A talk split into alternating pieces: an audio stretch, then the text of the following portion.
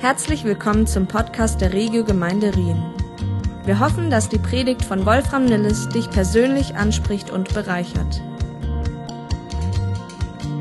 Kommt immer gleich Stimmung in die Hütte. Ich freue mich und ich freue mich nicht, nur, nicht nur über diesen Song nach wie vor. Äh, der hat eine hohe, Hal äh, wie sagt man andersrum, geringe Halbwertszeit. Oh, whatever. Er ist, er ist lange haltbar, das wollte ich sagen. Und ich freue mich auch sehr, dass äh, ihr da seid, äh, euch zu sehen, auch äh, online zu sehen oder ihr mich in dem Fall, dass wir auch da geistlich einfach verbunden sind miteinander. Und äh, wir haben auch so ein paar Special äh, Guests heute. Wir haben äh, Steffi aus der Regio Weilmar wieder unter uns. Und äh, die hat auch äh, ein Vater und Sohn, nämlich Robert und Clarissa mitgebracht. Die, äh, äh sorry, mein, natürlich meinte ich äh, Tochter. Clarissa, die Tochter, Vater uns Tochter, aus der Gemeinde in Bedford, äh, aus der King's Arms. Herzlich willkommen, schön, dass ihr da seid. Dann haben wir da hinten auch noch eine Familie aus Mannem, das heißt auf Deutsch Mannheim, äh, aus der Gemeinde HDH. Das ist Silas und Sandra mit der Tochter Zoe. Habe ich es jetzt richtig? Schön, dass ihr da seid. Silas ist mein spezieller äh, Freund. Wir haben eine spezielle Verbindung. Wir sind nämlich beide aus Einbeck gebürtig. Leute, Leute, ich halte es nicht aus. Und so gibt es auch noch einige andere, wenn ich dich jetzt nicht speziell erwähnt habe. Ich sehe auch andere, die irgendwie aus, äh, äh aus dem Urlaub zurück sind und aus, äh, aus dem Honeymoon zurück sind. Und das ist einfach so, so gut, euch zu sehen. Also steigen wir ein. Wir setzen äh, heute unsere Entdeckungsreise fort im Kolosserbrief. Und wir gehen nach wie vor der Frage nach, wie wir immer mehr zu Menschen werden können, deren Leben so sehr in Gottes Realität und Wahrheit verwurzelt sind. Roots, dass uns kein noch so großer Sturm umhauen kann. Amen. Und wie aus dieser Glaubensverbindung heraus Früchte entstehen, die uns und anderen gut tun und die Gott verherrlichen. Paulus hat sich über die entstandene Gemeinde, die, die ganz jung äh, damals war, die ganz frisch entstanden war in Kolosser, gefreut wie ein Schneekönig. Und auch wenn er diese Gemeinde selbst noch nie besucht hat, hat er sich trotzdem gefreut wie ein Schneekönig. Gleichzeitig war er aber auch besorgt zu hören, dass komische, ungesunde Lehren und Lehrer in der Gemeinde umherschwirrten die den jungen Christen ein größeres Maß an Fülle und Freiheit versprachen, wenn sie sich neben Jesus als Eintrittsticket jetzt noch ihren Geheimlehren und besonderen Weisheiten zuwendeten. Das ist die Situation damals in dieser Gemeinde gewesen. Und Paulus korrigiert diese ungesunden Lehren, indem er ihnen Jesus als allgenügsam, als allmächtig vor Augen malt. Das lesen wir im ersten Kapitel, dass Jesus der König aller Könige ist, durch den der gesamte Kosmos erschaffen wurde und durch jeden Augenblick wird dieser Kosmos durch ihn erhalten. Er ist das Ebenbild des unsichtbaren Gottes, heißt es, in dem alle Schätze der Weisheit und der Erkenntnis verborgen liegen. Und dass wir nur von dieser einen Quelle trinken brauchen. Wir brauchen keine anderen Quellen. Und dass wir in Christus die ganze geistliche Fülle und Freiheit besitzen, die wir jemals erhalten werden. Und dass Jesus selbst Gottes Geheimnis ist, das im alten Bund verborgen war, doch mit seinem Kommen gelüftet wurde. Und ab diesem Zeitpunkt ist dieses Geheimnis ein offenes Geheimnis. Deswegen brauchen wir keine Geheimlehren mehr, wo wir uns irgendwo innerlich da äh, rantasten und hinein äh, arbeiten und irgendwelche Dinge. Es ist ein offenes Geheimnis. Wir werden es immer tiefer verstehen, aber es ist schon offenbar. Und danach hat Paulus die falschen Lehren als Sackgassen entlarvt, die eben nicht zu vermehrter Fülle und vermehrter Freiheit führen, auch wenn sie noch so verlockend klingen. Und die eine Sackgasse ist eine überzogene Gesetzlichkeit, wenn ihr euch erinnern mögt. Und die andere eine überzogene Geistlichkeit, eine überzogene Gesetzlichkeit und eine überzogene Superfrömmigkeit. Und das waren und das sind auch heute noch die beiden Seiten, auf denen wir durch ungesunde Lehre vom Pferd fallen können. Und Paulus will uns helfen, stabil im Sattel zu sitzen und uns unsere Freiheit von niemanden rauben zu lassen. Und Michi hat uns letzte Woche dann anschaulich aufgezeigt, welche unterschiedlichen Dimensionen von Freiheit es gibt und wie wichtig es ist, diese Ebenen zu unterscheiden und nicht zu vermischen. Wenn ihr die Preach noch nicht gehört habt, dann könnt ihr das tun. Im Moment ist aus technischen Problems leider auf YouTube nicht verfügbar, sondern nur als Audio. Ähm, das gucken wir noch, ob wir das hinbekommen. Auf jeden Fall könnt ihr es Audio anhören. Und jetzt kommen wir, und jetzt, jetzt, jetzt schaltet Paulus noch mal einen Gang hoch obwohl er schon so hochtourig fährt. Ab Kapitel 3 beschreibt Paulus jetzt, wie Gottes Weg aussieht. Er hat bis dahin erklärt, okay, was nicht gut ist, was nicht der richtige Weg ist. Und jetzt sagt Paulus, das, das ist Gottes Idee. Das ist seine Perspektive. Das ist seine Strategie. Um ein Leben in Fülle und Freiheit zu führen und wie das in den unterschiedlichsten Lebensbereichen zur Entfaltung kommt. Seid ihr parat? Also, wir lesen nur vier Verse. Auf, für meine Verhältnisse ist das recht überschaubar. Paulus sagt, da ihr nun also zusammen mit Christus auferweckt worden seid, sollt ihr euch ganz auf die himmlische Welt ausrichten, in der Christus auf dem Ehrenplatz an Gottes rechter Seite sitzt. Richtet eure Gedanken auf das, was im Himmel ist nicht auf das, was zur irdischen Welt gehört. Denn ihr seid dieser Welt gegenüber gestorben und euer neues Leben ist ein Leben mit Christus in der Gegenwart Gottes. Jetzt ist dieses Leben den Blicken der Menschen verborgen. Doch wenn Christus euer Leben in seiner Herrlichkeit erscheint, wird sichtbar werden, dass ihr an seiner Herrlichkeit teilhabt. Ich glaube, dass Paulus in diesen Zeilen einen Vorhang beiseite zieht und uns Realitäten vor Augen führt, auf die wir ohne eine Offenbarung durch das Wort Gottes und ohne die Hilfe des Heiligen Geistes da nie im Leben nicht drauf gekommen wären. Eine göttliche Perspektive, und so heißt auch Titel dieser Predigt. Gottes Perspektive, die so erstaunlich ist, dass wenn wir sie wirklich realisieren und verinnerlichen, uns radikal verändern kann und uns auch radikal verändern wird. Paulus sagt, wir sollen uns auf das fokussieren, über das nachdenken, was oben ist. Und damit meinte er die himmlischen Realitäten im Unterschied zu den irdischen Dingen. Nun kann man so eine, Auf, äh, so eine Aufforderung schnell missverstehen als würde Paulus vorschlagen, dass Christen möglichst innerlich entrückt durchs Leben gehen sollten. Mit verklärtem Blick. Habt ihr vielleicht schon mal kennengelernt, jemanden? Oder du bist selber so jemand. dass, dass wir den Kopf nur irgendwie in den Wolken haben, dass wir komplett unbeeindruckt von irgendjeglichen irdischen Dingen sind und für das Leben hier dummerweise dann auf der Erde auch nicht mehr so richtig zu gebrauchen sind. Und es ist auch nicht hilfreich, dass es wirklich Christen gibt, die so ein Vorurteil auch noch bestätigen. Mit so einer absoluten Entrückung, verklärtem Blick. Und dann fragst du die irgendwie normale Frage, sagen, oh, ja, der Heiland wird schon richten. Wenn man den Rest des Kapitels liest, dann wird schnell deutlich, dass Paulus so eine Weltflucht nicht meinen kann, weil es ihm ganz konkrete Veränderungen im Hier und Jetzt geht.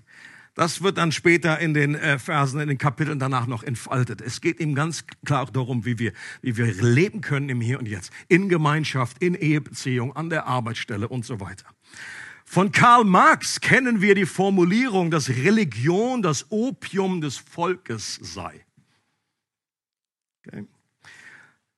Die Vertröstung auf eine andere Welt, eine himmlische Realität, nur so eine Art Betäubungsmittel, das war seine, seine Aussage, um uns in dieser Welt irgendwie abzustumpfen und weniger lebensfähig hinterlässt. Nun gibt es sicherlich Religionen und Weltanschauungen, bei denen Paulus dem Marx sogar recht gegeben hätte bin ich überzeugt. Gleichzeitig würde Paulus das Christentum aber nicht zu diesen Religionen zählen, weil sich im Evangelium die letztendliche Realität offenbart. Und diese Realität zu betrachten eben nicht dazu führt, dass wir uns betäuben, sondern den Zustand dieser Welt klarer sehen und dazu motiviert werden, auch hier anzupacken. Michi hat ja letztes Mal gesagt bei seiner Predigt, dass nicht jedes Mal in jeder Predigt ein C.S. Lewis Zitat kommen muss. Und ich gebe ihm absolut recht. Das muss nicht, das kann aber. Und es schadet auf keinen Fall. Deswegen kommt hier ein Zitat von C.S. Lewis. Er sagt, aus der Geschichte wissen wir, dass gerade die Christen am meisten für das Diesseits taten, die sich am eingehendsten mit dem Jenseits befasst haben. Die Apostel, die mit der Bekehrung des römischen Imperiums begannen, die vielen bedeutenden Männer des Mittelalters, die englischen Protestanten, denen es gelang, den Sklavenhandel, den Sklavenhandel abzuschaffen, sie alle drückten dieser Welt ihren Stempel auf, gerade weil ihr Sinnen und Trachten auf das Jenseits gerichtet war. Erst seitdem die Christen weithin aufgehört haben, an das Jenseits zu denken, sind sie in dieser Welt so ohne Wirkung. Wer nach dem Himmel strebt, dem wird die Erde in den Schoß fallen. Wer nach der Erde strebt, dem geht beides verloren. Jetzt nicht besser sagen können.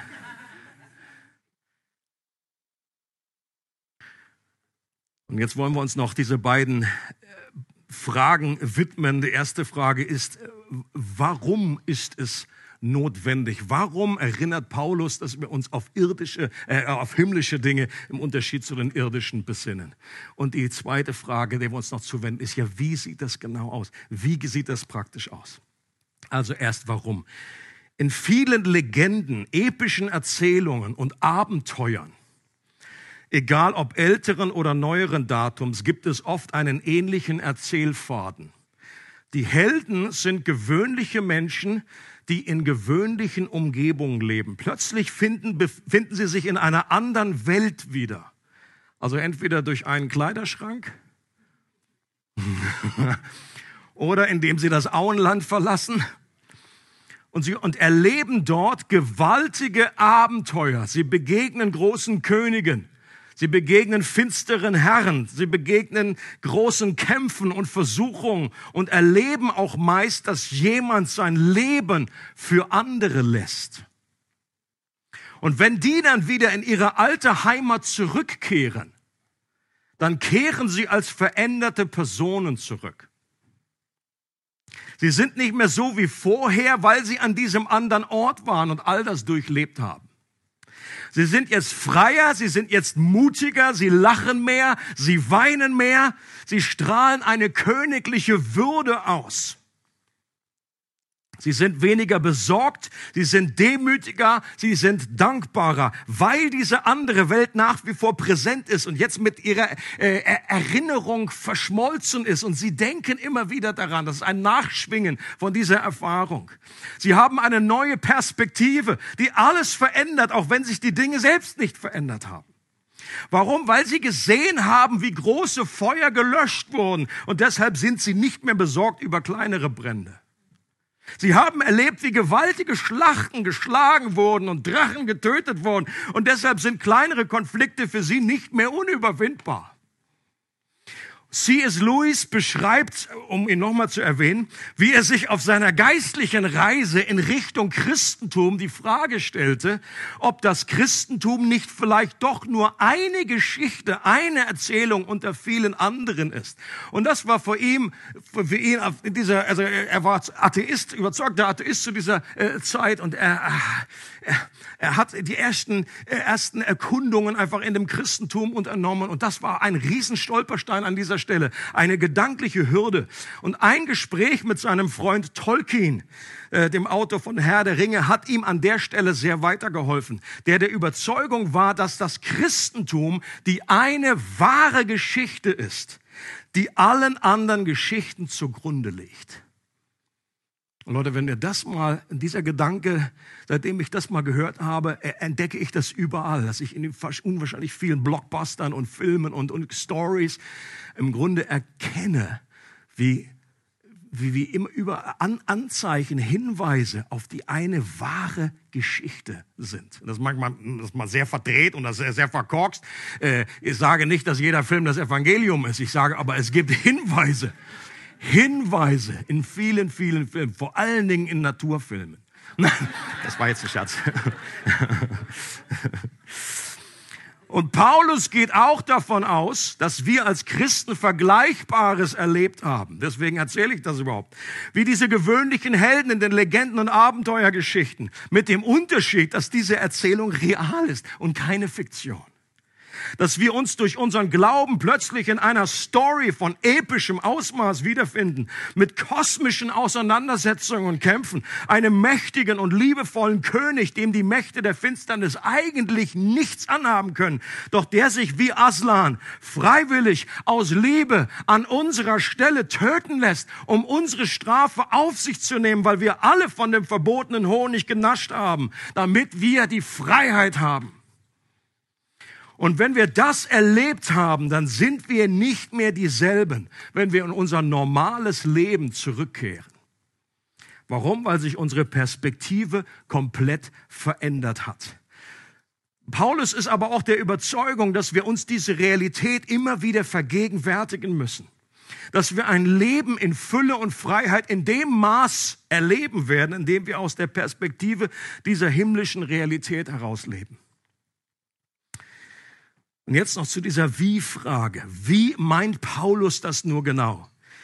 Dass wir uns auf die himmlische Welt ausrichten sollen. Was bedeutet das, dass wir uns auf das fokussieren, über das nachsinnen sollen, das suchen sollen, was oben ist? Ist es doch so eine geistliche Hans Guck in die Luft? Haltung, die den ganzen Tag darüber äh, in, in Tagträumen nachdenkt, wie es im Himmel ist und wie wir uns das so lange ausmalen sollen, bis wir merken, dass wir beim Autofahren die Ausfahrt verpasst haben. Oder dass uns die Lehrerin wieder auf den Boden der Realität zurückholt, indem sie uns eine unangenehme Frage über so irdische Dinge wie Mathematik oder Chemie stellt. Das zeigt sich ja, glaube ich, manchmal. Es gibt ja dann so Tagträume, die einfach, ist das gemein? Meint Paulus einfach, wir sollen uns ausmalen, wie der Himmel ist? Ich glaube, was Paulus meint, wird im Textzusammenhang recht deutlich, dass es ihm um die zentralen Eckpfeiler des Evangeliums geht. Dass wir durch den Glauben so real mit Jesus verbunden sind. Dass wir jetzt tatsächlich in Christus sind. Dass das, was wir, was für Jesus gilt, auch für uns gilt. Dass das, was für Jesus wahr ist, auch für mich wahr ist.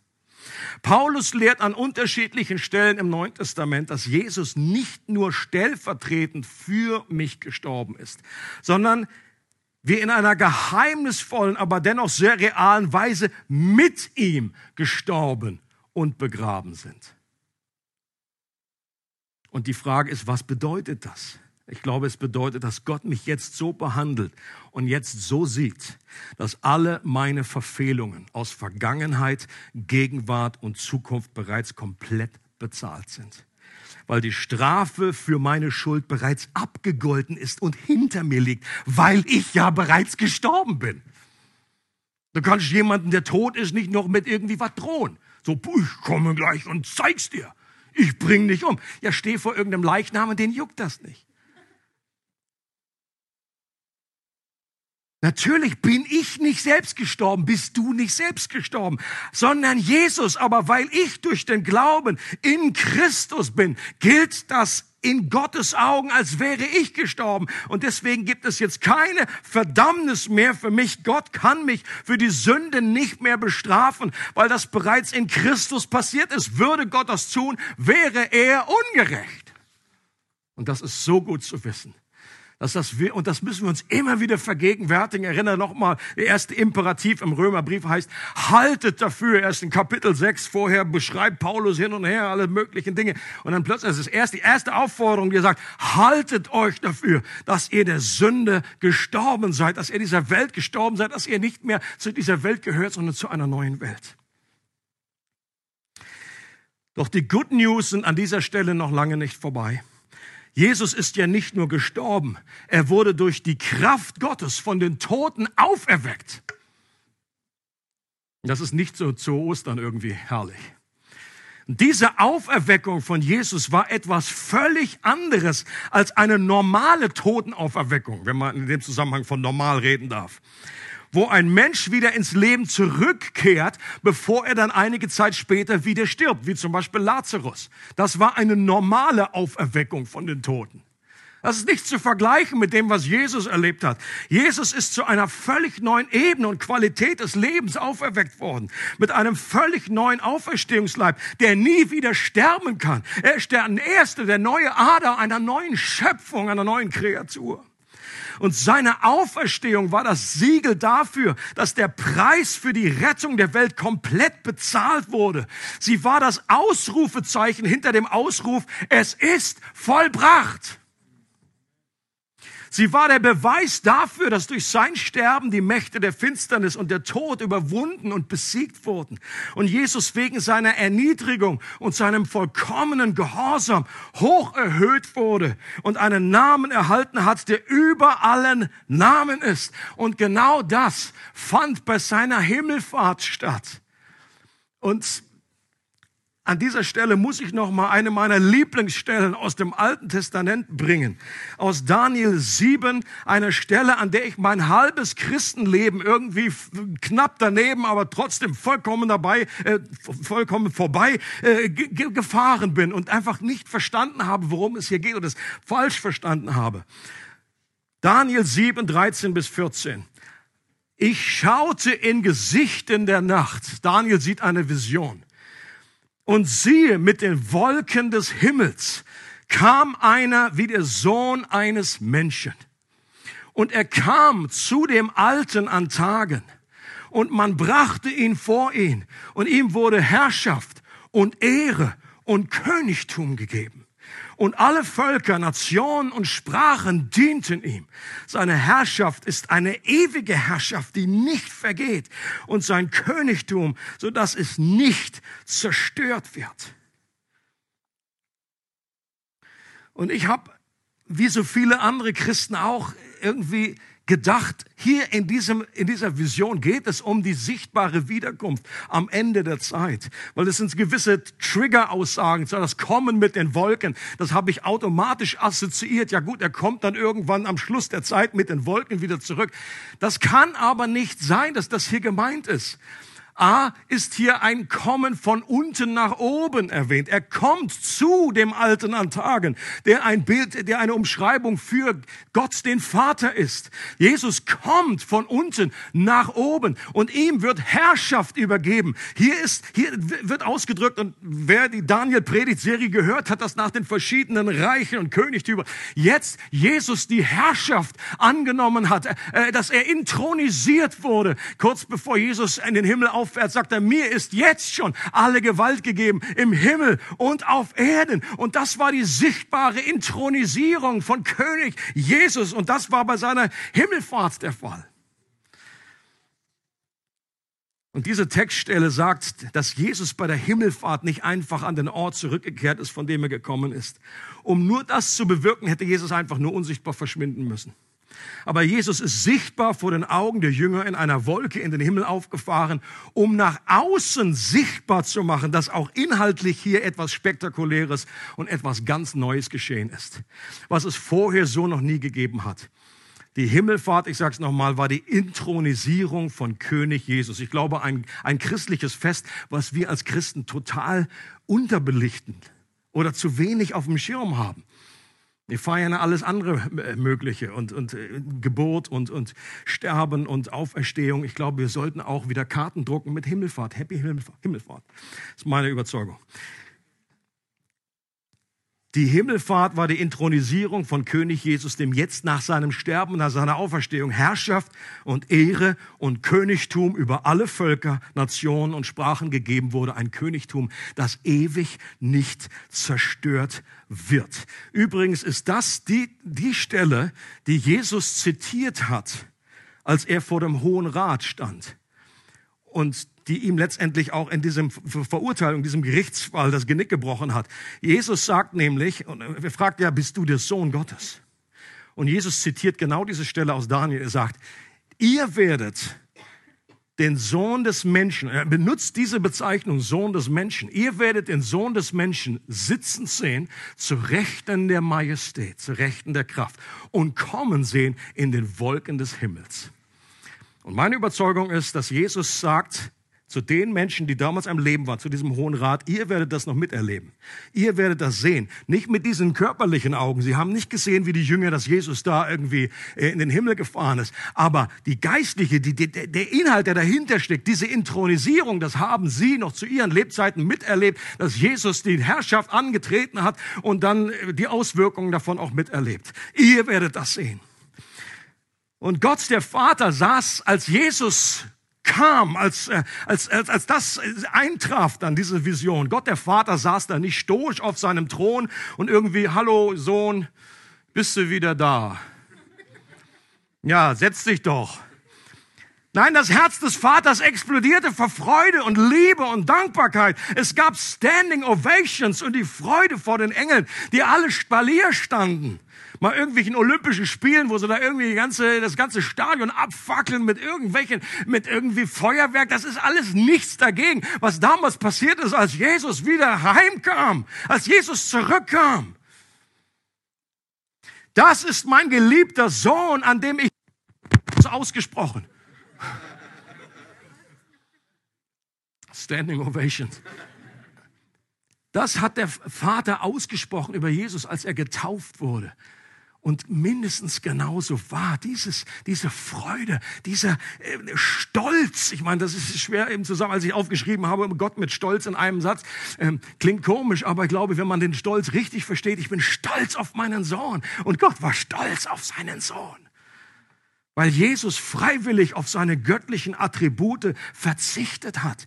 Er total Mensch wurde mit allen Herausforderungen, die das mit sich bringt, mit allen Versuchungen, mit allen Kämpfen und Schmerzen, ein Leben des Gehorsams aus Liebe zum Vater und einen Tod der Schande und Qual, der ihm alles abverlangt hat. Und der Platz zur Rechten des Königs war in der Antike der Platz der ultimativen Ehre. Und er bedeutete nicht nur, dass man jetzt dort auch bei dem König war, sondern dass man intime Gemeinschaft mit ihm hatte, dass man sein Ohr, seine Aufmerksamkeit hatte. Jesus tritt jetzt zur Rechten der Majestät in Fürbitte für dich und mich ein, wenn du zu ihm gehörst. Ist das nicht gewaltig? Ich meine, dass wir, dass wir das der Vorrecht haben, zu Gott zu beten, das ist ja schon cool. Das ist ja schon der Hammer. Aber jetzt zu wissen, äh, Gott, Jesus betet für mich. Also wenn das keinen Unterschied macht am Montagmorgen, wenn du dich aus dem Bett quälst, dann weiß ich auch nicht mehr. Das Problem ist nur, wir müssen daran denken. Jesus betet zur Rechten der Majestät, dass dein Glaube nicht aufhört, dass das gute Werk, das da in dir begonnen hat, dass das auch vollendet wird. Und ich weiß eins, wenn ein, ein, die Gebete von einer Person erhört werden, dann sind es die von Jesus selber, der zur Rechten der Majestät sitzt und der das dem Vater in die Ohren säuselt und betet für uns. Diese Perspektive brauchen wir und müssen uns daran immer wieder erinnern dass Jesus auferweckt wurde und zur Rechten der Majestät aufgefahren ist, ist ja schon gewaltig. Doch eigentlich müsste man Menschen immer wieder bitten, sich vorher hinzusetzen. Das macht er ja gerade. Bevor man ihnen neu eröffnet, sie daran erinnert, dass sie in Christus ebenfalls auferweckt wurden und bereits jetzt schon mit Christus auf diesem Ehrenplatz zur Rechten Gottes sitzen. Und dass Gott sich über uns genauso freut und uns an uns genauso wohlgefallen hat wie an Jesus selbst, weil wir in Christus sind. Darfst mal laut Amen sagen, wenn du das gut findest. Dass das vollkommene Leben, das Jesus gelebt hat, den Sieg, den er errungen hat, auch uns angerechnet und uns gut geschrieben wird. Und das sind die himmlischen Realitäten, an die wir denken sollen, über die wir nachdenken und meditieren sollen, die wir nicht aus den Augen verlieren sollen und uns nach denen, äh, nach denen wir streben sollen, dass wir sie tiefer verstehen und verinnerlichen. Warum? Wie schon öfter erwähnt, weil wir alle an einer Krankheit leiden und die heißt Evangeliumsschwund. Wir vergessen. Wir vergessen.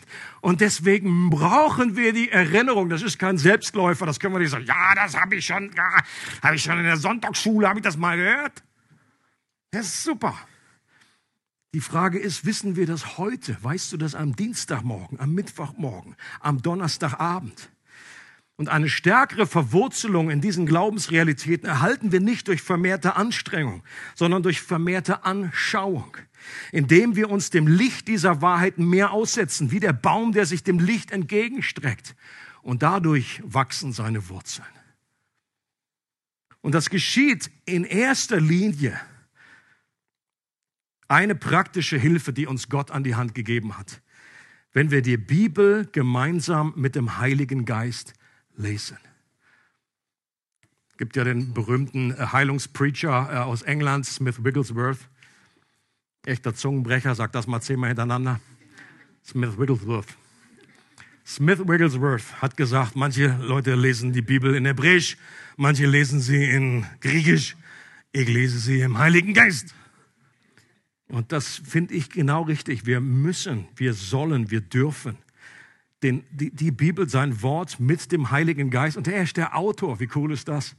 Wenn ich, wenn ich irgendwie, was auch ein C.S. Lewis Buch, was nicht so einfach ist, oder hier, äh, Franzi liest gerade Dietrich Bonhoeffer, wäre doch gut, Dietrich ab und zu neben sich zu haben und dann zu fragen, Dietrich, was hast du denn da geschrieben? Kannst du mir das mal erklären? Das hätte man auch einfacher sagen können.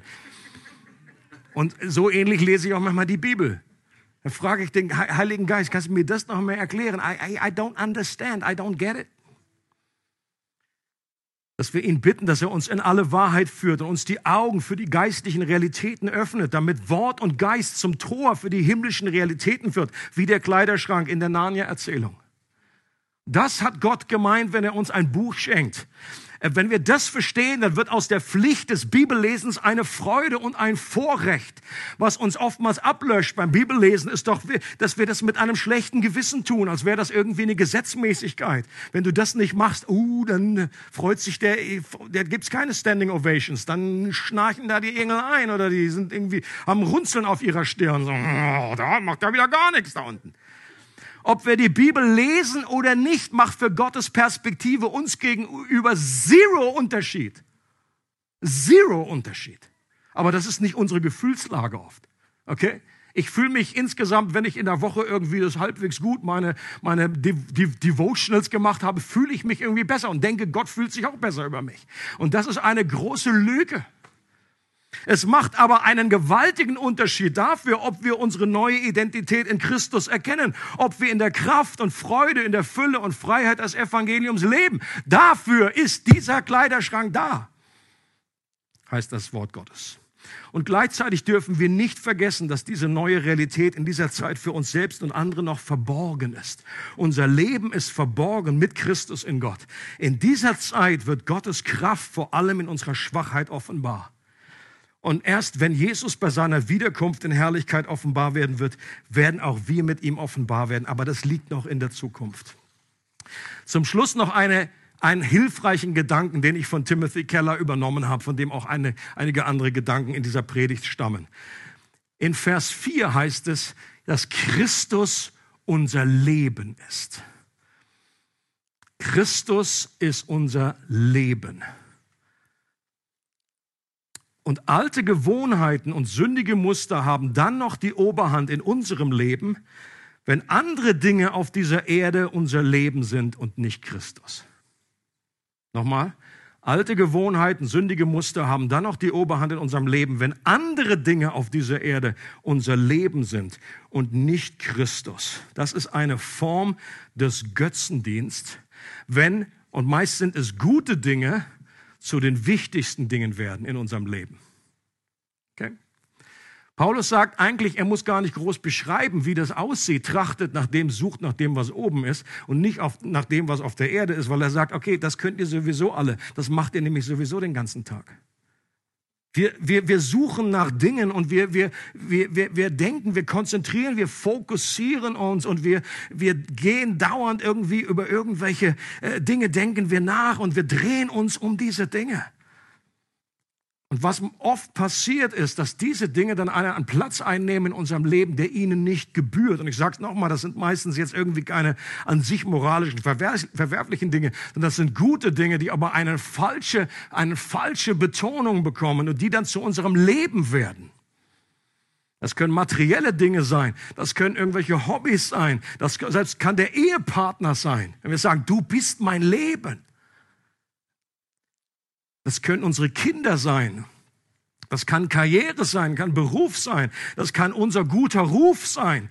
Ja, selbst unser Dienst für Gott oder unsere Theologie, unsere Dogmatik, das kann unser Leben werden. Und Paulus ruft uns auf und er sagt es mir, lernen sollen. Und wir, wir merken das auch an dem, jemand hat mal gesagt, dass eine gute Überprüfung ist, an was denkst du, wenn du an nichts denkst? Also soll heißen, wenn du jetzt nicht gerade beschäftigt bist, wenn du einfach nur so in, also im Leerlauf bist, gedanklich, woran denkst du dann? Wo gehen deine Gedanken automatisch hin? Das ist oftmals ein gutes Zeichen dafür, was dir am allerwichtigsten ist. Und ich erlebe das, wenn ich irgendwelche Hobbys habe oder mit meinem Musikding da, mit meiner Flöte da, elektrischen Saxophon unterwegs bin. Ich merke, wie das, wie das aussieht, wenn man sich um irgendwie was, äh, äh man interessiert sich, man liest darüber, man, man sieht es von der Blickwinkel und das und man hat das noch und feilt an dem und putzt hier noch ein bisschen rum.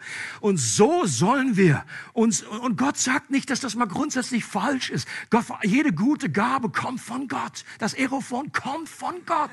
Direkt. Aber kann es einen Platz bekommen in meinem Leben, wo das too much ist? Wo das im Grunde mein Leben ist und ich denke, meine Güte, ich weiß nicht, wie ich durch die Woche komme, wenn ich darin nicht reinblase.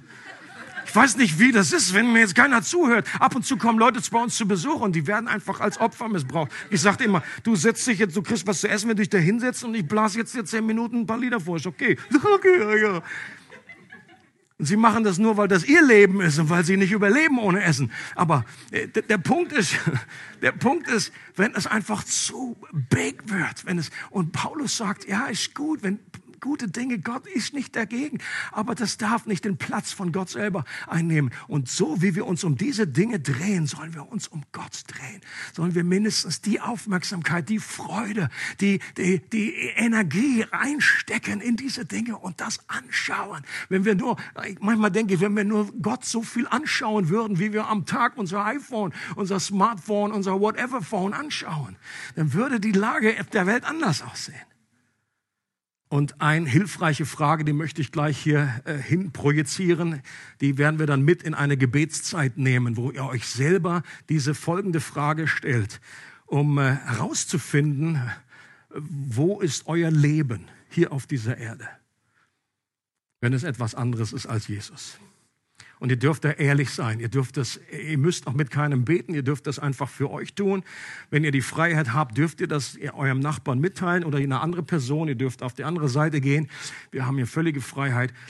Ihr dürft auch äh, hier mit Moni und Christoph stehen zur Verfügung, mit euch zu beten.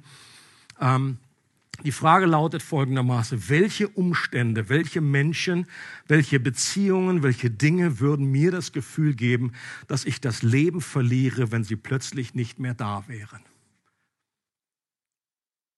Anders ausgedrückt, was würde mir die Motivation zum Weitermachen rauben? Wohin wende ich mich, wenn Dinge schwierig werden? Das heißt, in welche Welt tauche ich ab? Okay?